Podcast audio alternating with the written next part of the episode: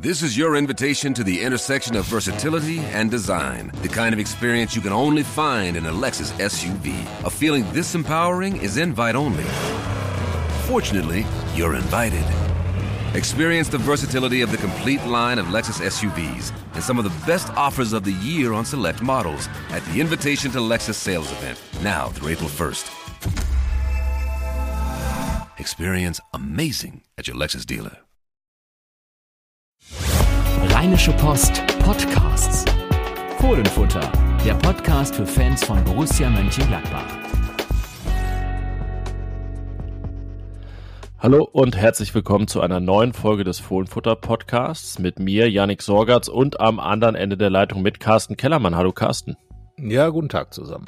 Ja, ich äh, weiß gar nicht, wann wir in dieser Konstellation das letzte Mal unterwegs waren. Die Saison war auf jeden Fall noch nicht so fortgeschritten und Borussia stand noch nicht im Achtelfinale des DFB-Pokals. Ähm, wir reden über beides. Fortschritt in der Liga, Fortschritte im DFB-Pokal und beide Male über Heidenheim. Das erleichtert die Sache, Carsten. Ähm, die Resultate, dass es beide Male ein Sieg war, erleichtert Borussia auch einiges. Äh, ja, wie gehen wir vor? Ich glaube, wir verknüpfen wahrscheinlich das, das Beste und Auffälligste der beiden Spiele, oder? Das ergibt am meisten Sinn.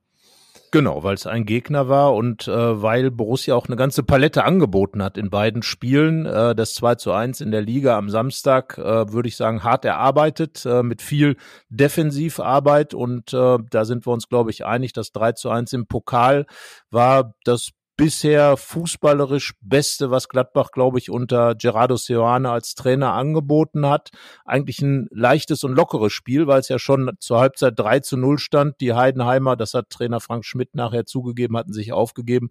Also ein relativ lockerer Sieg. Und äh, ja, damit, wie gesagt, diese beiden Aspekte mit der Erkenntnis, Gladbach kann in beiden Konstellationen gewinnen. Und das ist, glaube ich, das Wichtigste aus diesem Heidenheim-Doppelpack. Ja, es zählte ja am Samstag in der Liga wirklich nur der Sieg. Die Art und Weise war aufgrund des Derbys davor ausnahmsweise egal. Ähm, natürlich immer unter Vorbehalt, dass es dann irgendwann auch besser aussieht, als es da ausgesehen hat und dass dann auch mal Tore aus dem Spiel herausfallen. Ähm, zwei Eckbälle führten gegen Heidenheim in der Bundesliga zu den Toren. Äh, nun ging es aber genauso auch im Pokal los. Ähm, aber du hast es gesagt, Borussia hat dann direkt nachgelegt und ja, nach neun Minuten 2-0. Wir scherzen ja immer vor so Abendspielen, dass es ganz gut wäre, wenn es irgendwie schnell entschieden wäre, dann gerät man nicht so unter Druck, was den Andruck der Zeitung äh, angeht und alles ist etwas flotter mit Abpfiff. Und jetzt war es ja tatsächlich so, dass aufgrund der Klarheit des Ergebnisses der Lage ähm, es auch keine ausufernde Nachspielzeit am Ende gab, also das passte uns in den Kram. Und äh, man merkte auch, dass es Borussia ziemlich in den Kram passte, wobei aufgrund der Spielfreude, die sie gezeigt hat, diese beiden Tore in der Anfangsphase auch einfach nicht von ungefähr kamen, die waren schon verdient. Auf jeden Fall. Ähm, ich will mal sagen, es war, wenn man das ganze Spiel so sieht, eigentlich eher ein 4-0 als ein 3-1. Heidenheim war doch sehr harmlos, kam, kam selten rein. Frank Schmidt auch richtig verärgert, das muss man sagen. Da hat er sich, glaube ich, was anderes erhofft. Ja, und die Gladbacher, äh, die legten los wie die Feuerwehr. Das ist ja so ein bisschen was, was äh, unter Seoane schon öfter aufgefallen ist, dass die Anfangsphase sehr stark ist. Und jetzt hat man es tatsächlich geschafft, äh, in der vierten und jetzt sogar schon in der dritten Minute zu treffen gegen Heidenheim und damit den Gegner natürlich schon mal einzunorden der Fortschritt äh, von Heidenheim zu Heidenheim war ja dann tatsächlich, dass die Gladbacher es geschafft haben, dieses 2 zu 0. Wir haben schon oft drüber gesprochen. Das zweite Tor hat gefehlt, das dritte Tor, das, das nächste Tor fehlt dann irgendwie, der nächste Schritt wurde jetzt gemacht und schwupps ähm, haben die Gladbacher dann auch noch das dritte hinterhergeschoben und dann war das Spiel im Grunde durch ähm, zweite Halbzeit plätscherte dann so ein wenig, ähm, weil einfach die einen zu weit weg von, äh, von irgendeiner Hoffnung waren und die anderen sich dann doch ihrer Sache sehr sicher waren. Auch das ist für Gladbach ja schon ein Schritt nach vorne, sich sicher zu sein. Von daher nach 180 Minuten Heidenheim würde ich sagen, also zwei, äh, zwei wichtige Spiele und ganz wichtige 180 Minuten für diesen Gladbacher Prozess. Ja, vor allen Dingen sieht man ja auch vom einen zum anderen Spiel eine Lernkurve, ähm, ist wahrscheinlich in der Reihenfolge auch wertvoller. Also erst dieses hart erarbeitete Spiel, dann das, was ein bisschen leichter vom Fuß gegangen ist. Man muss ja sagen, äh, Borussia hat sich schon bisschen geschont in der zweiten Halbzeit, englische Woche. Ähm, Samstag das Spiel gegen den SC Freiburg. Äh, da hat man sogar einen Tag mehr Pause und in der Art und Weise, wie man jetzt äh, Kräfte aufwenden musste, ist das sicherlich sogar ein Vorteil für Borussia, dass man da länger regenerieren kann. Es gab äh, frühe Wechsel, viele Wechsel und äh, ja, dann auch wahrscheinlich nicht mehr den Antrieb, jetzt wirklich es bis zum allerletzten zu treiben. Es war ja nicht ein Pokalspiel gegen den FC Bayern vor zwei Jahren, wo man dann äh, weitermacht und, und äh, 5-0 gewinnt. Äh, die ersten beiden Tore fielen sogar früher als damals gegen die Bayern. Äh, von daher, ja, konnte sich das schon sehen lassen. Und ähm, was waren sonst die Unterschiede der beiden Spiele? Einer bestand ja auch in der ganzen Systematik, die Gerardo Seoane anwandte. Er hat das am Samstag nach dem Bundesligaspiel Kopfkino genannt, dass die beiden Trainer überlegen, hm, was denkt er jetzt, was ich denke und was ich denken könnte, was er denkt. Ähm, ja, herauskam ein äh, leicht justiertes System, aber im Pokal dann am Dienstag durchaus Gewinn bringt. Ja, man äh, soziologisch ausgedrückt ist das, was äh, Seoane gesagt hat, Erwartungserwartung. So heißt das bei Niklas Luhmann. Der eine äh, macht äh, seine Erwartung an das, was der andere erwartet. Und da muss man sagen, dass Seoane da wirklich richtig gelegen hat, von Spiel zu Spiel äh, gedacht.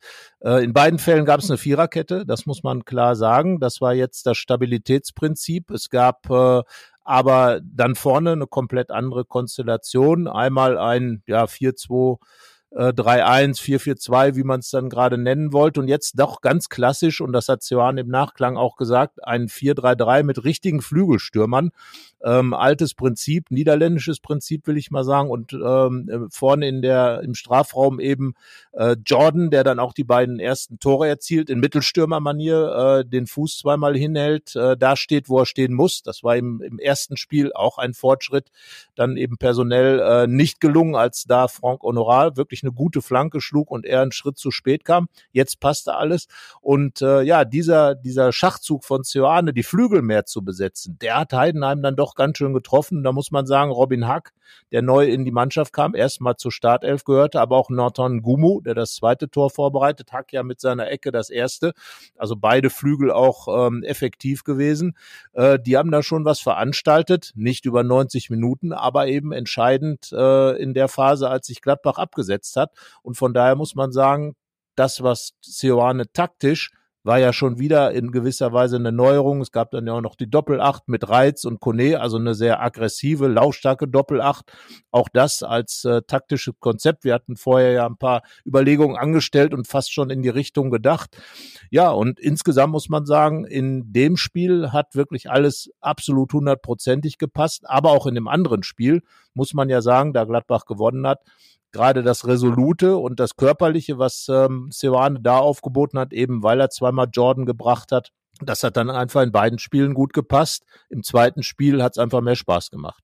Ja, es war ja, du hast gesagt, dass das Beste, was fußballerisch zu sehen war. Ähm, in Bochum zum Beispiel war es ja aber dann sehr direkt nach vorne, im Prinzip ohne Mittelfeld, jetzt mal wirklich auch aus dem Positionsspiel heraus. Das hat man eben selten gesehen äh, unter Seoane bislang. Äh, das ist sehr gut aufgegangen. Und wenn wir uns diese Systematik so vorstellen, ist ja ein bisschen wie so ein Trichter, der sich so öffnet mit den über die Doppelacht und dann die beiden Flügel ähm, konnte man zwischenzeitlich auch sehr gut sehen, ähm, diese Grundordnung. Äh, ja, und trotzdem eben jetzt nicht starr, sondern äh, beweglich. Robin Hack dann auch mal ausgewichen und eben in bester Mittelstürmermanier dann sein äh, Tor erzielt zum 3 zu 0 per Kopf. Äh, das sah wirklich gut aus und ähm, ich glaube, in vergangenen Folgen haben wir einen Mann schon öfter mal gelobt, aber wir in dieser Konstellation noch nicht, weil wir noch länger nicht äh, zusammen aufgenommen haben. Ich finde, was Rocco Reitz mittlerweile da abliefert mit einer gewissen Selbstverständlichkeit und Leichtigkeit, das ist schon beeindruckend und äh, dieser Weg scheint auch noch lange nicht zu Ende zu sein. Also das wäre ihm zumindest zu wünschen. Äh, die Hanna Gobrecht und ich hatten ja unser Interview mit ihm. Und äh, was was mir an ihm gefällt, ist, dass er sehr äh, selbstreflektiert ist, dass er also genau weiß, dass sein Weg wirklich noch am Anfang steht, aber dass er natürlich mit seinem Engagement, mit seinem Borussia-Herzen, was er ja auch ähm, mit sich trägt und auch ganz klar ähm, ihn auf dem Platz nochmal zusätzlich motiviert, äh, dass er damit natürlich auch punktet. Das merkt man dann immer, wenn die Ausstellung verlesen wird, besonders laut sein Name gerufen wird. Er ist zwischendurch mal gefault worden, lag dann auf dem Boden. Da gab es dann wirklich böse, böse Pfiffe gegen den, der gefault hat. Also Rocco Reitz hat sich in der Mannschaft etabliert, das muss man ganz klar sagen. Äh, Neuhaus ähm, musste dann raus jetzt. Äh, Kone war zwischendurch dann nicht dabei. Ähm, er hat ihn ein bisschen vergessen gemacht. Jetzt diese Konstellation, was, was natürlich auch eine Botschaft an Neuhaus ist, weil man immer gedacht hat, naja, wenn Doppel 8, dann ist einer, der ein bisschen Lauf- und Kampfstärker ist, plus einer, der ein bisschen Spielstärker ist. Jetzt wurden hier die beiden, denen man die Dynamik zuschreiben würde, zusammengestellt. Naja, aber Rocco Reitz ist halt immer dabei auch in einer oder meistens dabei. Im Derby hat er ja gefehlt, da hat es dann auch gleich nicht funktioniert. Und äh, klar, also Rocco Reitz ist definitiv einer der Gewinner der Saison, aber ich äh, bleib auch dabei.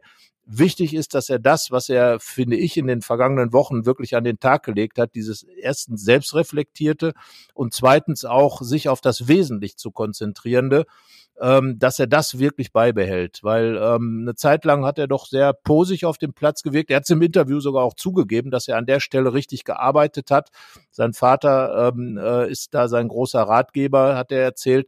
Naja, und Entwicklung bei jungen Spielern, wenn man merkt, äh, da ist eine Botschaft angekommen, das ist immer eine klasse Sache. Und Rocco Reitz, definitiv der, wahrscheinlich der Gewinner der bisherigen Saison unter Seoane derzeit auf jeden Fall auch bei den Fans so Everybody's Darling und äh, ja, das Vorzeigefohlen habt ihr ihn, glaube ich, genannt im Vorspann des Interviews aus der letzten Woche. Äh, und ja, also er spielt jetzt auch nicht, damit da irgendeine Statistik geschönt wird. Das ist alles äh, wirklich hart verdient, hart erarbeitet und äh, setzt alle anderen unter Druck, die da gerne auch spielen würden. Ähm, sprechen ja später dann über die Aufstellung fürs Spiel gegen den SC Freiburg und ähm, ja, im Prinzip Rocco Reitz ein, ein äh, Neuzugang bei Borussia, weil er noch nie diese Rolle gespielt hat. Das lässt sich dann auch schon ablesen an der Marktwertsteigerung, Thema Werte schaffen, wie Roland Wirkus und Stefan Schippers es immer nennen. Also ja, das stimmt in allen Belangen alles äh, momentan.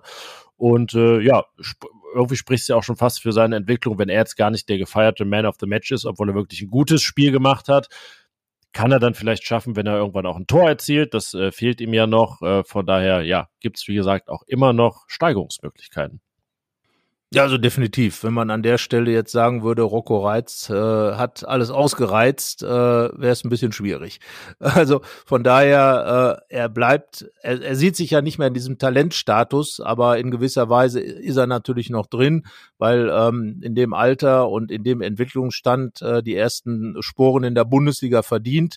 Ähm, ich möchte da auch gerne nochmal äh, kurz Moritz Nikolas erwähnen, der ja auch als Eigengewächs, eigengemachter Torwart inzwischen quasi die Nummer eins ist, zumindest in der Zeit, in der Jonas Omlin fehlt. Und äh, ja, wie lange der dann tatsächlich fehlt, das werden wir noch sehen. Aber ähm, die Tatsache, dass man kein Problem oder diese Torwartposition nicht problematisieren muss, spricht dann einfach für Nikolas weitaus weniger spektakulär sicherlich als Rocco Reitz, aber in dessen Schatten einfach auch äh, jemand, der sein Ding da macht als Eigengewächs. Also was das angeht, Sioane gilt als jemand, der mit jungen Spielern, mit Eigengewächsen arbeitet, dann auch konkret arbeitet und auch sagt, die spielen dann auch wir reden vielleicht auch noch über Fabio Chiorodia, der, der ja sein Bundesliga, sein Bundesliga-Debüt gegeben hat gegen Heidenheim und jetzt auch im Pokal äh, zum Einsatz kam, sogar wieder ein paar Minuten länger. Das sind ja alles Dinge, die Sioane richtig gut macht, finde ich. Und auch diese personellen Veränderungen innerhalb äh, der äh, Systemverwandlungen, die spielen ja auch eine Rolle. Jetzt ist Robin Hack als Torschütze und Vorlagengeber in Erscheinung getreten und bums steht er auch ganz anders in der Mannschaft da. Und immer wieder ist da jemand, der sich dann präsentiert und wenn wir mal ganz ehrlich sind, so richtig viele wir denken da beispielsweise an Alassane Player oder Florian Neuhaus, die ja in der Hierarchie der Mannschaft aufgestiegen sind, aber keineswegs klar sind, dass sie spielen. Beide sitzen auf der Bank und das ist schon eine deutliche Botschaft. Ja, es gibt äh, viele Konstellationen. Links dann eben Luca Netz, plötzlich auch in einer Viererkette funktionierend. Äh, Joe Skelly ist wieder da. Also einige Spieler waren auch schon mal zwischendurch raus und sind jetzt wieder drin. Ähm, ja, das ist, glaube ich, ein Ausdruck des äh, Konkurrenzkampfes, äh, der da ist. Interessanterweise Moritz Nikolas äh, bei Eigengewächsen denkt man ja immer, das sind dann die Jüngsten im Team. Er war der viertälteste in der Startelf ähm, gegen Heidenheim, die übrigens auch die Jüngste war, die Gerardo Seoane bislang aufgestellt hat mit 24,4 Jahren. Ähm, also das auch eine, eine gute Entwicklung. Eine Sache müssen wir, glaube ich, schon bemängeln. Es war egal am Ende. aber dass der Gegner einen Schuss aufs Tor bringt und der dann auch noch drin ist und das nach einer kurz ausgeführten Ecke, das ist jetzt die nächste Entwicklungsstufe, dass dann irgendwann auch mal die Null hinten steht. Naja, man könnte jetzt ja ein bisschen zynisch werden und sagen, immerhin war es keine eigene Ecke, die dem Gegentor vorausgegangen ist, wie es im Bundesligaspiel war. Aber äh, natürlich, also das äh, ist ja das Problem, was die Gladbacher im Grunde auch äh, mit sich herumschleppen bisher in der Saison, dass, äh, dass sie auswärts äh, vier Tore geschossen haben, drei Tore geschossen haben, aber äh, in Köln auch zum Ausgleich kommen, wenn auch ein bisschen aus dem Nichts, aber dann einfach wieder Gegentore bekommen und äh, die eigengeschossenen Tore dann nicht reichen. Gerade auswärts war das ja frappierend beim 4 zu 4 in Augsburg, beim 3 zu 3 in Darmstadt, wo man ja nun wirklich geliefert hat als Offensive, aber irgendwann kann man es halt auch nicht mehr auffangen. Ärgerlich und das ist etwas definitiv, woran man arbeiten muss, wobei es ja immer wieder so komische Gegentore sind, wie jetzt das im Bundesligaspiel gegen Heidenheim. Das muss man sich ja wirklich vor Augen führen. Gladbach hat eine eigene Ecke, hat dann sogar noch den Ball irgendwie, der knickert am Strafraum der Heidenheimer rum und äh, dann gibt es diesen Konter, dann äh, hat man sogar noch Überzahl, bekommt dann trotzdem das Gegentor. Äh, das war ja wirklich, äh, ja, wirklich schon schlimm, dass das da so passiert. Und dadurch fliegt einem dann das Spiel ein bisschen um die Ohren und man gewinnt so gerade noch 2 zu 1. Jetzt hat man es als Gladbach besser gemacht, hat die Tore geschossen, hat 3 zu 0 geführt.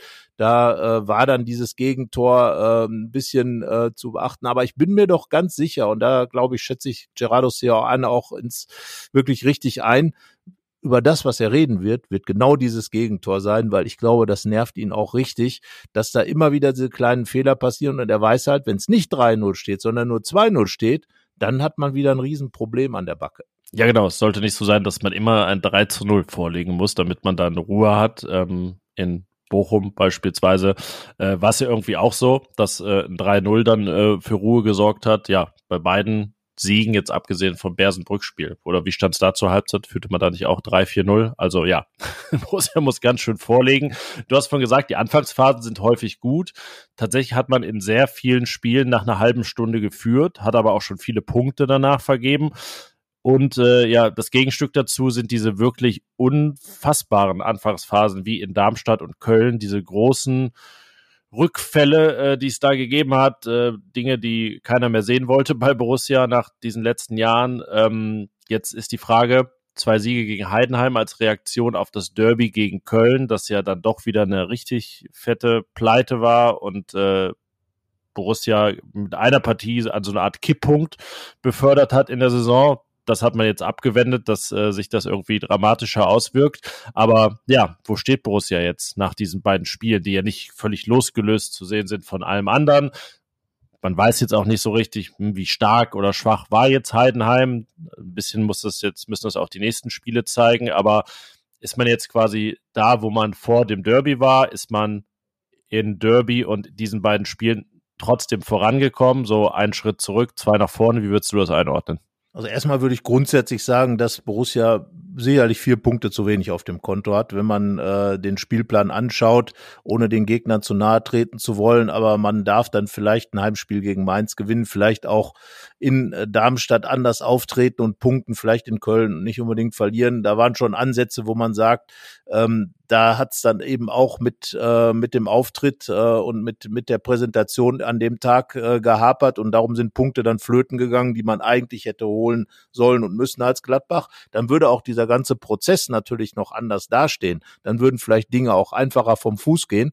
Das muss man sagen. Aber wenn man dann jetzt eben das gesondert sieht und sagt, okay, diese Derby-Pleite hat's eben gegeben und es war wirklich ein ganz bitterer und das würde ich auch nicht nur als einen Schritt äh, zurück bezeichnen, sondern im Prinzip als zwei bis drei, weil äh, dass, dass so etwas vorkommt, hätte man jetzt wirklich nicht gedacht, zumal ja auch ganz andere Charaktere in der Mannschaft drin sind. Da hat man schon gedacht, naja, die Gladbacher werden in so einem Spiel zumindest anders auftreten. Das heißt ja nicht, dass man verliert äh, oder gewinnt oder was auch immer oder unentschieden spielt, sondern es geht ja um das Auftreten. Und ich glaube, da waren auch Roland Wirkus, der hat das ja auch ein bisschen nach außen getragen und auch Gerardo Seoane wirklich selber entsetzt, dass, dass so etwas vorkommt. Und äh, ich glaube, Wirkus war regelrecht konzerniert. Du warst ja mit Hanna Gobrecht vor Ort ähm, nach dem Spiel. Und das sind einfach Dinge, die, die sollten so nicht mehr vorkommen. Heidenheim war jetzt so ein bisschen balsam auf die Seele, vor allen Dingen punktetechnisch. Ich sag für äh, Gerardo Seoane extrem wichtig, dass er im Pokal weitergekommen ist. Das war ja so das Manko in Leverkusen, hat ihm Leverkusen letzten Endes auch den Job gekostet, das frühe Pokal aus in, in der ersten Runde gegen Elversberg. Naja, und, und der Sieg in der Bundesliga natürlich auch. Und diese Siege bestätigen natürlich mit dem, was wir auch vorher gesagt haben, wie sie zustande gekommen sind, dass die Arbeit Früchte trägt. Und Roland Wirkus hat es ja auch gesagt. Er freut sich einfach, weil er weiß, wie viel Arbeit bei Sioane und seinem Trainerteam dahinter stecken. Und ich bin jetzt auch sehr gespannt auf die Bundesligaspiele bis Weihnachten, die sieben, die es da noch geben wird. Ähm, Bremen ist punktgleich mit Borussia, aber eher ja Abstiegskandidat, der BVB, eines der Top-Teams, die noch fehlen. Aber dann hat man wirklich jetzt in der Reihenfolge Freiburg und Wolfsburg. Dann hat man im Dezember noch Hoffenheim und Frankfurt. Also genau diese Gegner, bei denen keiner sagen kann, oh ja, das sind ja aber die Top-Teams, da können wir nichts verlangen. Oder es kann aber auch niemand sagen, ja, man muss jetzt nach Frankfurt fahren und eigentlich gewinnen, so wie man das angenommen hat im Derby oder bei einem Spiel in Darmstadt. Oder man muss zumindest punkten. Also ähm, sehr offene Geschichten, äh, Mannschaften, die auch noch nicht so richtig wissen, wo sie hin müssen. Ne? Frankfurt ja auch eine gewisse Entwicklung. Hoffenheim hätte man da jetzt gar nicht oben erwartet. Wolfsburg eigentlich ein bisschen weiter oben aufgrund der Investitionen. Der SC Freiburg kann sich auch noch nicht so richtig entscheiden, ob jetzt irgendwie der Ast eher ein absteigender ist. Ähm, auf jeden Fall nicht wie bei Union Berlin, wo der Ast schon abgebrochen ist. Mit jetzt elf Pflichtspiel Niederlage. Ah, die habe ich schon vergessen, Union. Siehst du, ich habe sie schon völlig abgehakt. Die gibt's ja auch noch. Das Spiel gegen Union. Ähm, Stuttgart, ja. glaube ich, auch noch, ne? Stuttgart. Ja, Stuttgart ist im Januar, deswegen hatte ich das jetzt ah, nicht. Äh, Januar. Deswegen ja. hatte ich das außen vor gelassen. Aber ja, Union habe ich äh, schon, schon, siehst du, vergessen. So, so schnell geht das. ja, halt einfach hier die Champions League-Teilnehmer vergessen. Also wirklich, das ist ja nicht nett. Aber gerade das sind natürlich die Spiele, wo ich sage, ja, ähm, und ich glaube, da pflichtest du mir bei. Das ist schon so ein bisschen auch so eine Art Augenhöhe. Das mögen die Gladbacher nicht gerne hören, weil eben Union Berlin in der Champions League unterwegs ist, weil der SC Freiburg Europapokal spielt, weil Frankfurt Europapokal spielt. Also äh, trotzdem bleibe ich dabei. Das sind Mannschaften, die eigentlich so kragenweite Borussia Mönchengladbach sind. Im Moment Gladbach vielleicht ein kleines bisschen zurück, aber eigentlich sind das die Mannschaften, mit denen man sich messen kann und sollte. Wolfsburg sicherlich immer noch mit der besonderen Situation, dass eben große Investitionen möglich sind, aber irgendwie ist das ja auch eine Mannschaft, die auch irgendwie immer stets im Entwicklungsprozess ist, auf irgendeine Art und Weise. Und wenn es ist, weil ständig der Trainer gewechselt wird.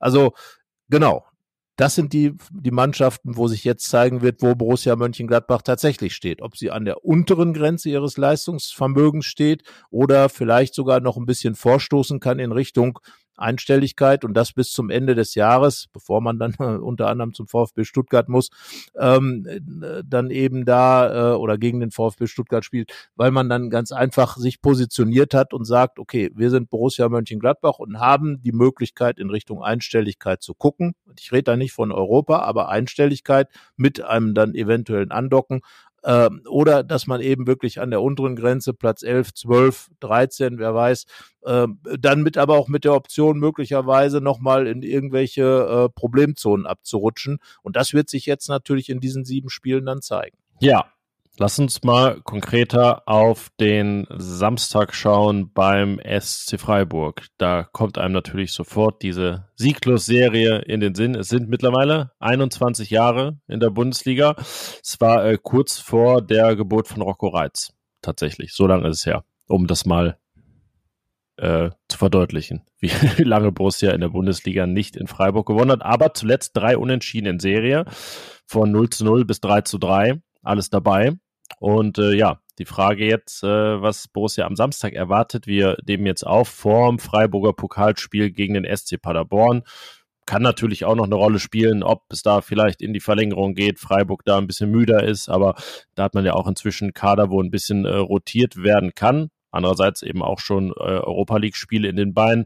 Ja, bei all den Aufgaben, die wir gerade skizziert haben, die es noch gibt, äh, wie genau würdest du die in Freiburg jetzt einordnen? Du hast gesagt, ja, Augenhöhe ja, muss man wahrscheinlich trotz der vergangenen Erfolge des SC Freiburg sagen, dass die jetzt nicht der klare Favorit sind? Ja, also klar, auf der Grund der Serie, wenn man jetzt so diesen typischen Fatalismus der Gladbach-Fans nimmt, ist das natürlich ein Spiel, wo man äh, also zumindest nicht gewinnen wird als Borussia Mönchengladbach. Aber ja, Freiburg äh, hat natürlich einfach ein paar Leute, die die richtig Spaß machen. Ich äh, nehme da mal den Vincenzo Grifo raus, der ja leider, sage ich, in Gladbach nicht funktioniert hat, aber gerade in Freiburg da groß aufspielt. Matthias Ginter auch da ein Wiedersehen. Also die Mannschaft ist schon gut, hat ein klares Konzept äh, und spielt ja auch dann so eine Art Fußball, wobei sie eigentlich äh, gar keine Kämpfermannschaft sind, sondern Früher war immer mal die Rede von den Breisgau-Brasilianern, das ist auch lange her, aber die spielen schon ganz guten Ball, haben einen klaren Plan, stark bei Standards. All das sind Dinge, die Gladbach nicht so schmecken oder geschmeckt haben in der Vergangenheit. Äh, trotzdem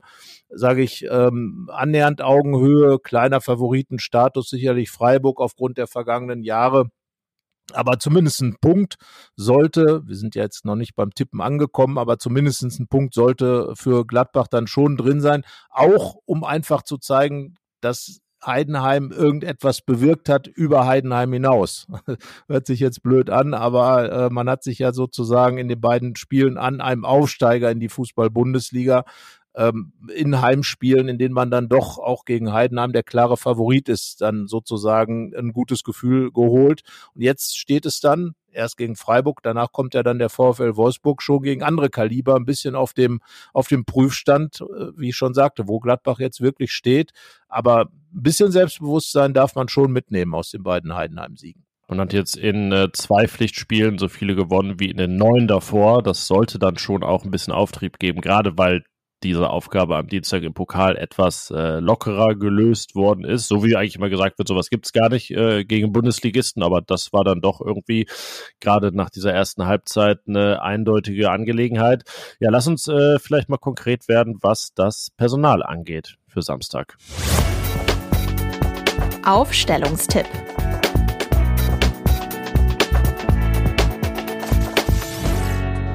Ja, über den Mann ganz hinten haben wir gesprochen. Ganz einfach, Moritz Nikolas wird beginnen. Davor sind ein paar Dinge offen.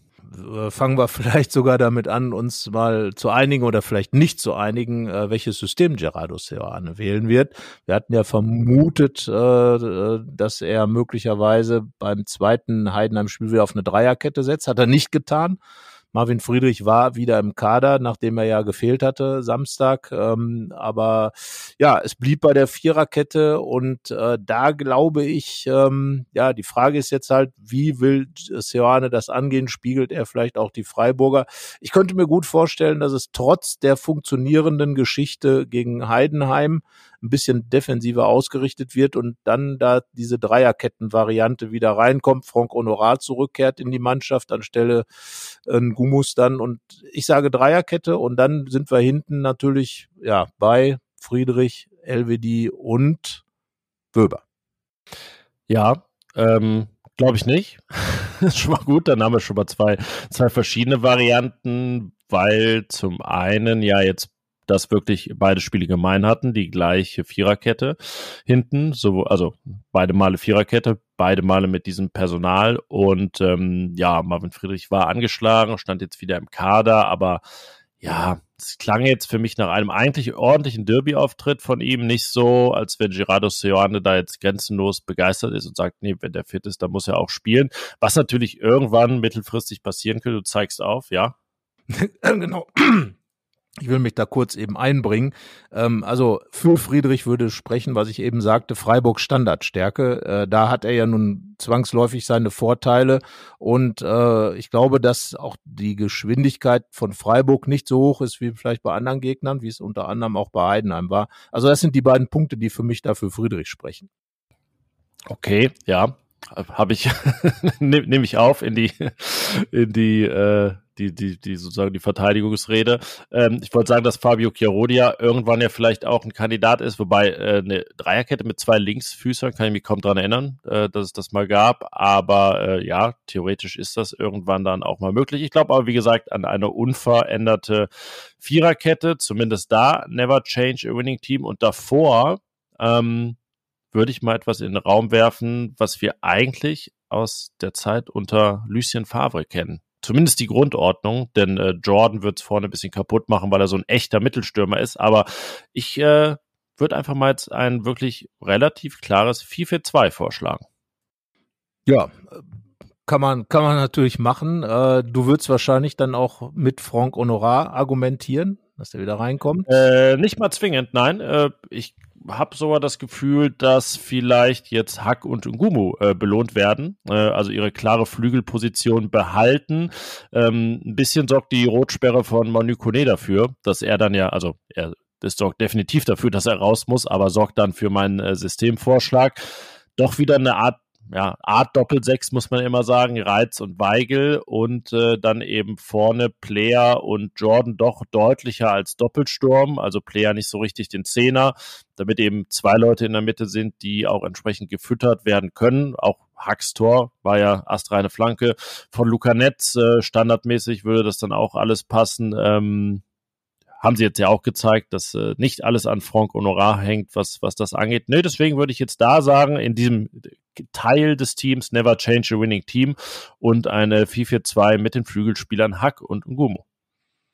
Ja, also auf jeden Fall äh, spricht ja das zweite Heidenheim-Spiel dafür, weil da waren ja beide, fand ich auch richtig gut. Ich fand die Idee mit dem 4-3-3 richtig gut, ähm, das jetzt natürlich durch das Fehlen von Kone ein bisschen schwieriger wird, aber da könnte man natürlich äh, dann Neuhaus an der äh, Kone-Stelle sehen, aber ich habe ja tatsächlich eher dieses äh, 3-5-2, wenn man es so nennen will, oder wie es dann auch 3-3-2-2 Ding da so ein bisschen im Kopf. Ähm, könnte mir vorstellen, dass Neuhaus dann tatsächlich äh, anstelle Kunes wieder in die Mannschaft rückt, weil er natürlich auch eine gewisse Spielstärke und Passstärke einbringt und ähm, dass man dann tatsächlich mit dem Doppelsturm Player und ähm, Jordan, also Jordan halte ich für gerade im Moment äh, relativ fix in der Mannschaft, weil er in beiden Spielen so viel ähm, sag ich mal, äh, Verschiedenes angeboten hat. Einmal das Festmachen der Bälle, was in Freiburg sehr wichtig sein wird. Zum einen, zum anderen jetzt aber auch als Torschütze und als Mittelstürmer ähm, da aufgetreten ist, als klassischer Mittelstürmer, der einfach da ist, wo der Ball hinkommt und den dann einfach ins Tor schießt. Das war jetzt, so einfach ist das ja manchmal. Ähm, und das eben flankiert vom Player, der nun anderthalb Torschütze war gegen, gegen Heidenheim im ersten Spiel. Und äh, ja, vielleicht von hinten raus Neuhaus, der hatte sich ja dann äh, in Freiburg beim letzten Mal diese schwere Knieverletzung zugezogen. Du meinst, ob ich, äh, ob er spielen sollte oder nicht? Er sollte spielen, ja. Ja. Also, äh, ähm, ja. Und zwar, ähm, ich muss jetzt gerade mich sortieren. Also auf den Außen auf jeden Fall Honorar und und äh, Netz, das ist das ist ganz klar. Dann würde ich eine Doppelsechs äh, machen mit ähm, mit Weigel und Reiz, dann als Zehner Neuhaus. Aber dann ist kein Platz für Hack oder Ngumo. Genau, die beiden fliegen bei mir tatsächlich raus.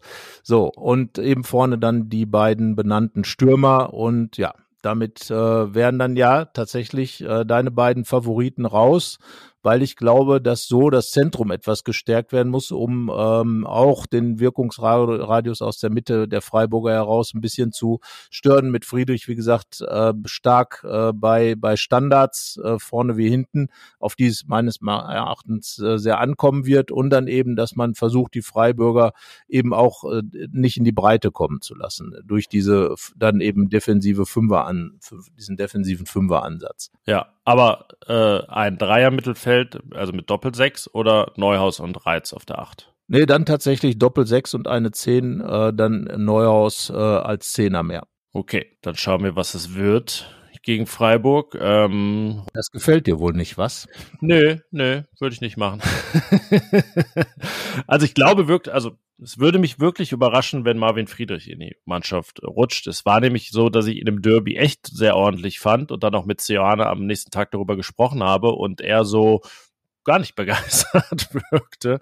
Ähm, also ja, weiß nicht, ob das dann generell an seiner Nüchternheit und Diplomatie lag, aber ähm, es riecht für mich nicht nach einer Startelf-Rückkehr. Aber wenn es so ist, dann Chapeau, dann äh, ja, gehen auch die, die Props, wie man heutzutage sagt, an dich. Ähm, ja, ja. Bei, bei Sioane fällt ja auf, du hast ja gerade gesagt, diese Nüchternheit. Also ich finde es immer extrem schwer, äh, aus seinen Worten abzulesen, wer beim nächsten Mal spielen wird. Also er ist ja nicht der Begeisterte, sondern er ist eher der pragmatische. Das haben wir ja schon oft festgestellt. Und darum glaube ich auch, ist bei ihm wenig in Stein gemeißelt. Das hat ja jetzt auch äh, das Heidenheim-Doppel gezeigt, äh, wo dann, wo er dann plötzlich den Hack aus der äh, aus dem Hut gezaubert hat, in Anführungsstrichen, ein Gumu da wieder die Chancen bekommen hat und äh, Player plötzlich draußen war, obwohl er Tore geschossen hat. Äh, die Frage ist ja auch, was mit Thomas Chonchara ist, der jetzt gerade richtig ins Hintertreffen geraten ist in dieser, in diesem äh, Stürmer-Duell da vorne mit Jordan, weil, weil der es eben richtig gut gemacht hat. Äh, wobei ich fast da noch nicht mal sicher wäre, dass es jetzt wirklich dabei bleibt, dass Jordan spielt. Es wäre sehr überraschend. Aber ja, und dieser Pragmatismus, einfach zu sagen, ich brauche gegen Freiburg die Standardstärke, äh, eines Marvin Friedrich. Das kann ich mir dann bei Sioane wirklich schon vorstellen, äh, dass er da wirklich, und das finde ich ja auch gut, dass er nicht nach Namen, sondern wirklich ganz klar im Sinne der Mannschaft, der Bedürfnisse des jeweiligen Spiels aufstellt und die Mannschaft dahin gebracht hat, dass sie auch in verschiedenen äh, Grundordnungen dann funktioniert. Äh, ja, aber das äh, man muss ja wahrscheinlich sagen, dass er nicht aufgrund der einem Spieler zugeschriebenen Stärke aufstellt, sondern auch nach dem, was ein Spieler schon gezeigt hat und was er dann äh, glaubt, dass er, dass er auch zeigen wird. Ähm, aber wie gesagt, also ich halte auch nicht für ausgeschlossen, dass das passiert. Aber mein äh, Plädoyer und meine Einschätzung eben ein äh, Favres-Schiss 4-4-2. Warum nicht? Aber mit Stürmer, nicht mit ohne Stürmer. Ne? Ja, das ist ja vielleicht das, was Lucien Favre auch in äh, Freiburg immer fehlte, weshalb er mit Borussia nicht dort gewonnen hat. Wer weiß. Das letzte Tor zum Sieg dort erzielte ein klassischer Mittelstürmer, Ari van Lent, vor vielen, vielen, vielen, vielen, vielen Jahren. Ich war, glaube ich, sogar im Stadion. Äh, ja, äh, Rauko Reitz noch nicht geboren und ich saß schon im Stadion. Was sagt uns das? Nichts. Ich schalte jetzt gleich auf. ist etwas älter, etwas älter. Ähm, ja, dann fehlt noch der Tipp. Ähm, ich habe ein bisschen die Befürchtung, wenn ich dir jetzt einen Vortritt lasse, dass du das tippst, was äh, ich tippen möchte, aber ich bin so nett.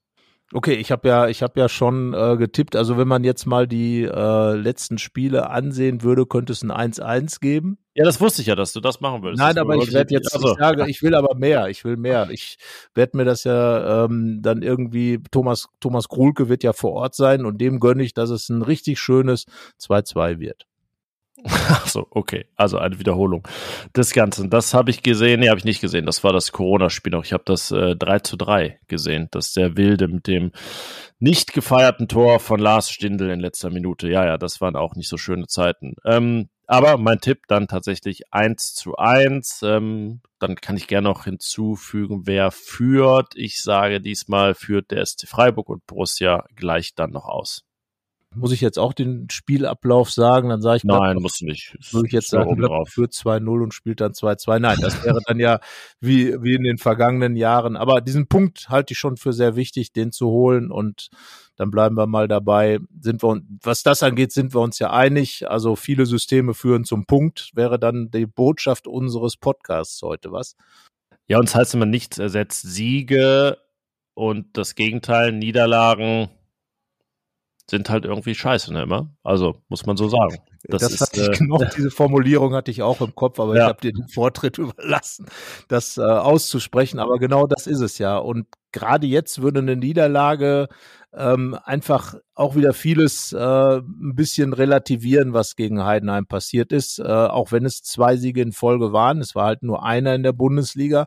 Gladbach ist da ein bisschen stabilisiert, aber eben noch nicht weitergekommen, richtig. Äh, man ist im Pokal weiter. Da, ich weiß die Pokalauslosung kann natürlich da auch nochmal äh, so richtig äh, einen geben. Roland Wirkus hat das ja so ein bisschen scherzhaft angedeutet, dass man nicht das ganz große Losglück hat, wobei ich jetzt mal sagen muss, Heidenheim zu Hause ist schon kein ganz mieses Los im Pokal. Aber naja, warten wir es mal ab. Ähm, aber diese, es wäre schon wichtig, in Freiburg irgendetwas mitzunehmen, außer äh, Reisekosten und eine blöde Erfahrung. Ne? Ja, so sollte es sein. Und ja, dann sind wir nächste Woche schon wieder ein Stück schlauer. Dann äh, das erste Mal seit langer Zeit, glaube ich, zweimal hintereinander in der gleichen Besetzung, nämlich mit uns beiden. Und ich will die letzten Momente hier noch nutzen, um ein bisschen Eigenwerbung zu betreiben für unser neuestes RP Fohlenfutter Produkt. Das ist nicht der Fohlenfutter Podcast, den gibt es seit sieben Jahren inzwischen. Auch das verflixte siebte Jahr hatte überstanden. Nein, nämlich äh, den WhatsApp-Kanal von Fohlenfutter. Das äh, findet ihr auf eurem Smartphone unter Aktuelles bei WhatsApp. Da könnt ihr die Suchfunktion nutzen, Fohlenfutter Borussia eingeben. Ihr könnt bei uns bei RP Online auf die Seite schauen oder in die allseits beliebten Show Notes. Da gibt es auch einen Link, der führt euch, wenn ihr auf dem Mobiltelefon unterwegs seid, direkt zum Kanal. Da gerne abonnieren und auch die Glocke anschalten, denn dann werdet ihr benachrichtigt, wenn es einen neuen Post von uns gibt. Das tun inzwischen schon 7000 Leute in etwa und äh, gerne noch mehr. Es wächst. Danke an alle, die schon dabei sind. Und äh, ja, wenn ihr noch mehr Leute kennt, die das freuen würde, gerne weitersagen. So viel Eigenwerbung zum Schluss und ich glaube, dann haben wir's. Ja, also ich glaube, wir können uns zumindest auf ein interessantes Spiel am Wochenende freuen, ein sportverbundenes Vergnügen. Und äh, nachdem es jetzt ja ein relativ fußballverbundenes Vergnügen war, das zweite Heidenheim-Spiel, werden wir, äh, ja, glaube ich, ein eher spannendes und kampfbetontes Spiel in Freiburg sehen. Ja, Spannung und Standard verbunden. In dem Sinne, viel Spaß. Wir hören uns nächste Woche. Bis dahin. Ciao. Mehr bei uns im Netz www.rp-online.de